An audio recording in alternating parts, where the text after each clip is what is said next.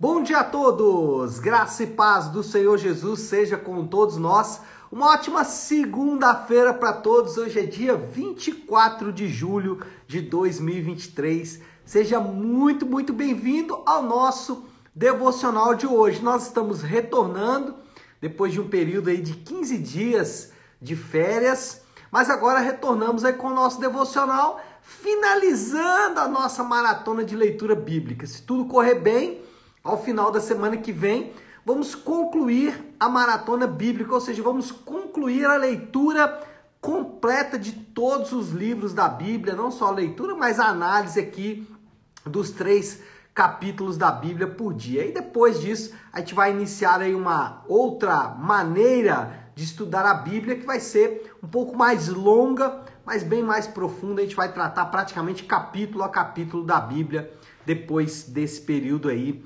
ah, dessa nossa segunda maratona bíblica. Quem está aí comigo desde o início já passou por duas vezes por toda a Bíblia. A gente vai concluindo então essa nossa maratona bíblica. E agora nós estamos falando do livro de Jó, esse livro que é tão conhecido, que é tão famoso aí por causa da história, que é no mínimo bem é, interessante, né? Para mim que tô de longe, né? Para Jó não deve ter sido tão interessante assim. Mas o fato é que a história de Jó chama a atenção de pessoas ao redor ou ao longo da história, ao redor do mundo, é, desse homem que passou por tudo o que ele passou e viu coisas incríveis acontecerem com ele. Vamos falar de Jó, capítulo 31 até o 33 e nós vamos falar de um conselho equivocado. Deixa eu já ler o texto e a gente vai conversar sobre a palavra de Deus hoje. O texto está em Jó, capítulo 33, versículo 26 a 28. Jó 33, 26 a 28. Diz assim: Jó 33, 26. Ele ora a Deus e recebe o seu favor vê o rosto de Deus e dá gritos de alegria, e Deus lhe restitui a condição de justo. Depois ele vem aos homens e diz: Pequei e torci o que era certo, mas ele não me deu o que eu merecia.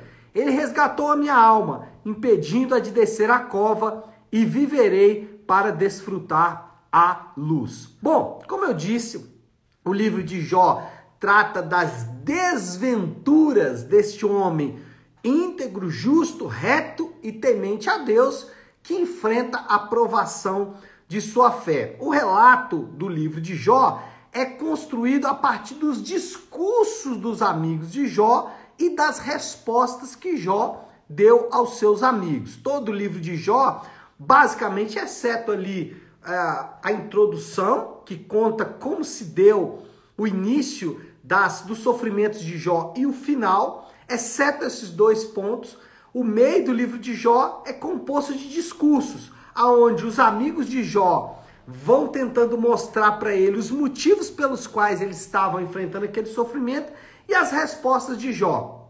Basicamente, os amigos vão dizer que Jó havia pecado e que por isso Deus o estava punindo e que Jó estava enfrentando sofrimento por isso. Jó sempre respondendo, dizendo: Olha, eu não sei ou eu não tenho nenhum pecado que eu possa admitir como possível causa do meu sofrimento. E basicamente a história vai ser essa: os amigos acusando Jó de ser um pecador e Jó se defendendo, dizendo que não havia pecado. Até que lá no capítulo 38, Deus vai então dar uma resposta definitiva à situação. Nesse texto que eu li agora há pouco, nós temos um único discurso de um dos amigos de Jó, que é Eliú.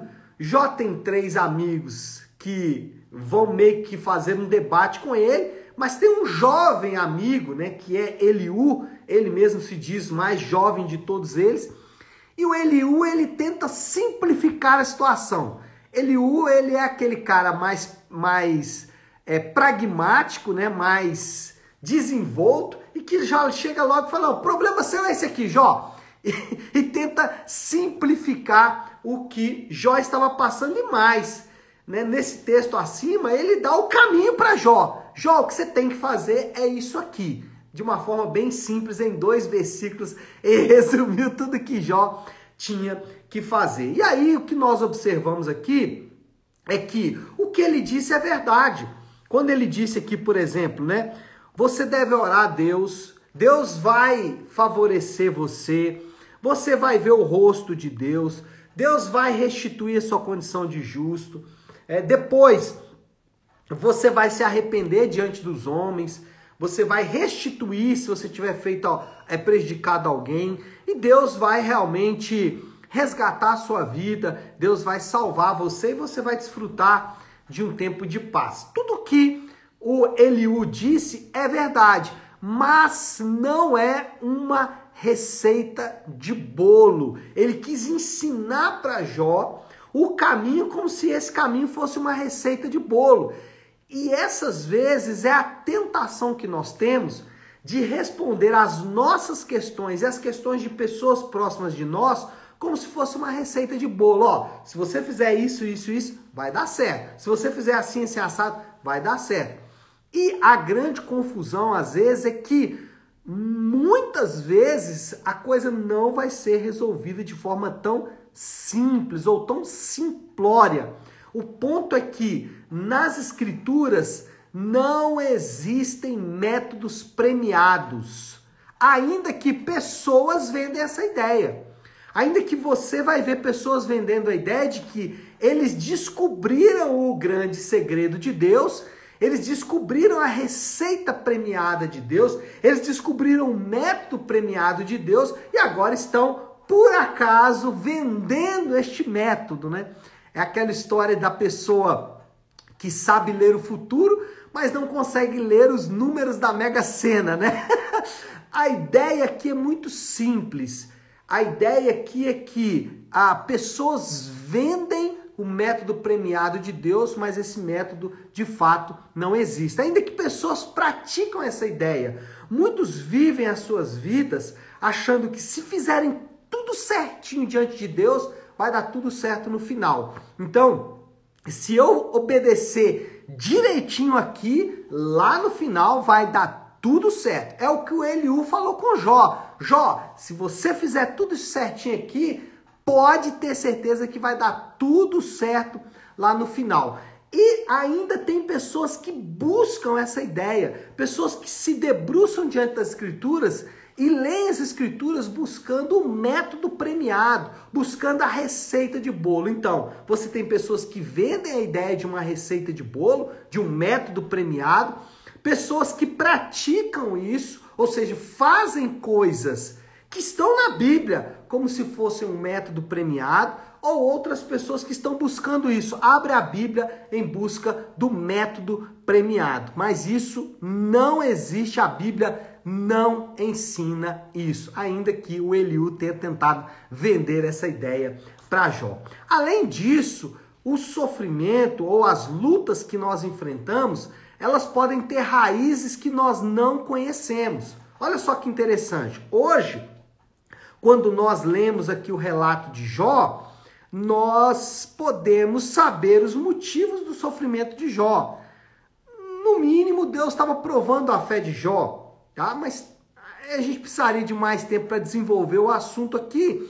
Mas o ponto é dizer que para nós hoje fica muito mais claro entender a história de Jó. Só que para aqueles homens que estavam ali, tanto para Jó como os amigos de Jó, aquilo estava oculto, eles não sabiam de fato quais eram os motivos do sofrimento. Por exemplo, o diálogo de Deus com Satanás que hoje está para nós registrado, naquela época não estava. Ou seja, os pares de Jó e o próprio Jó não tinham acesso a essa informação. Então, o sofrimento pode ter é, é, motivos, pode ter razões que nós mesmos não conhecemos.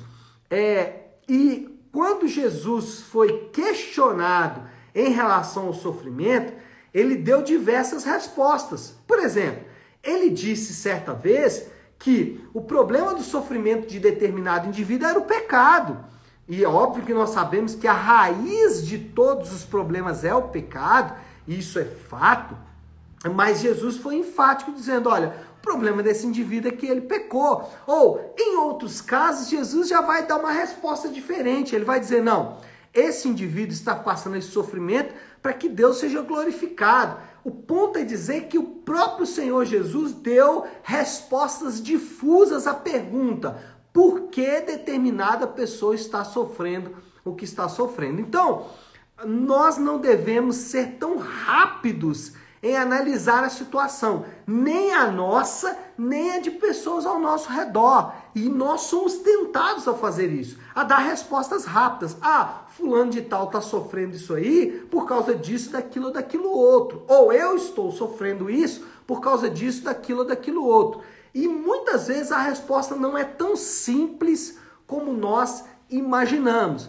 E às vezes as pessoas vêm aconselhar eu sou conselheiro, minha esposa também é. As pessoas às vezes vêm aconselhar e elas buscam respostas fáceis. E nem sempre essas respostas serão tão fáceis assim. E quem é honesto, quem é sincero, deveria evitar de dar respostas tão diretas, tão objetivas em assuntos que são demasiadamente complexos. Aí você pode dizer, pastor, mas nós temos aí um conjunto de motivos pelo, é, pelos quais as pessoas sofrem? Sim.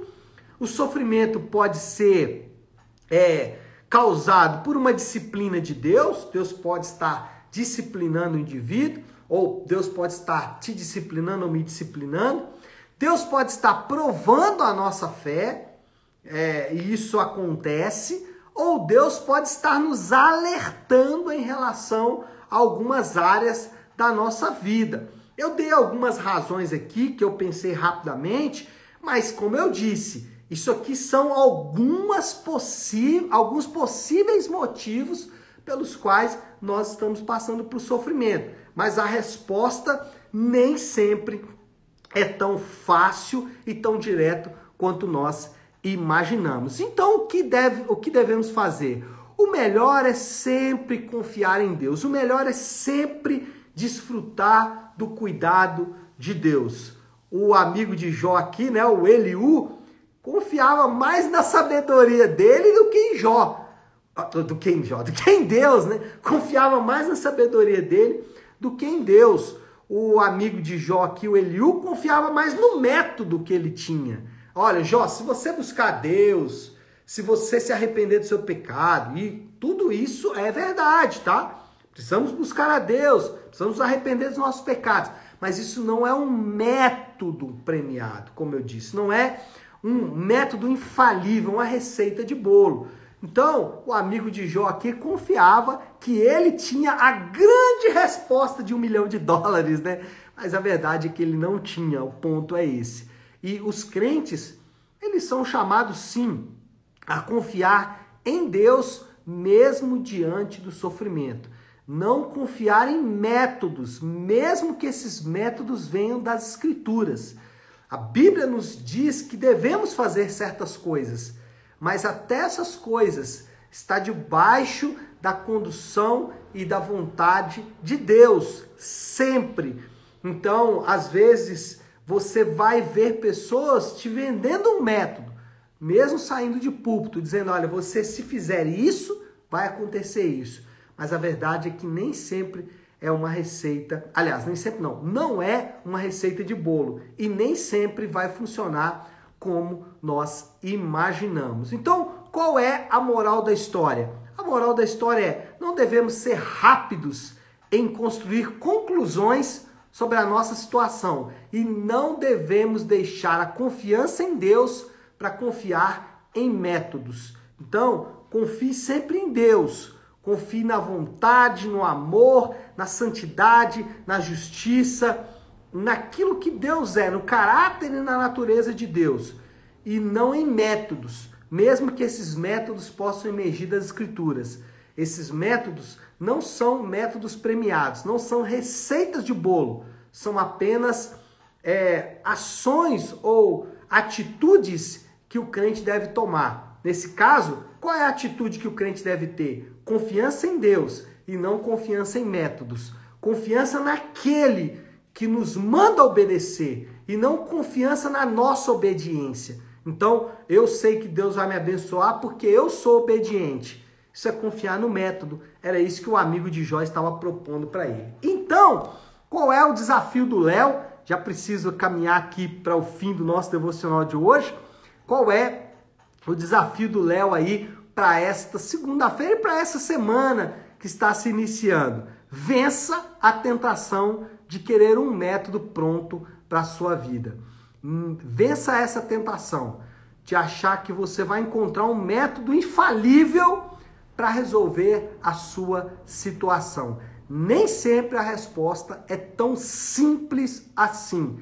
Às vezes você tem está passando por situações que tem informações que não estão disponíveis para você.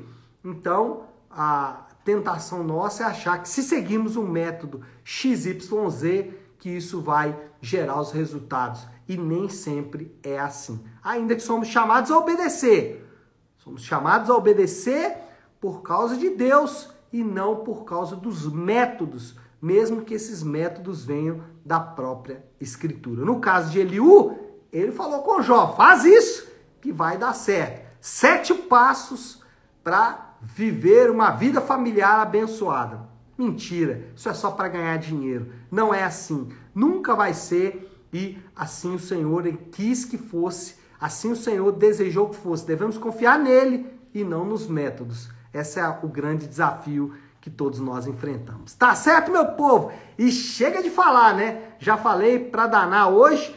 Eu quero encerrar aqui orando e como sempre gosto de fazer, sempre às segundas-feiras, né, quando eu inicio aí a semana de devocionais, eu gosto de, de iniciar a semana de devocionais orando a oração que o Senhor nos ensinou, a oração do Pai Nosso. Então, se você puder, para um instante o que está fazendo e vamos juntos buscar a Deus em oração, orando a oração que o Senhor nos ensinou. Pai nosso que estás nos céus, santificado seja o teu nome. Venha o teu reino, seja feita a tua vontade, assim na terra como no céu. Dá-nos hoje o nosso pão de cada dia.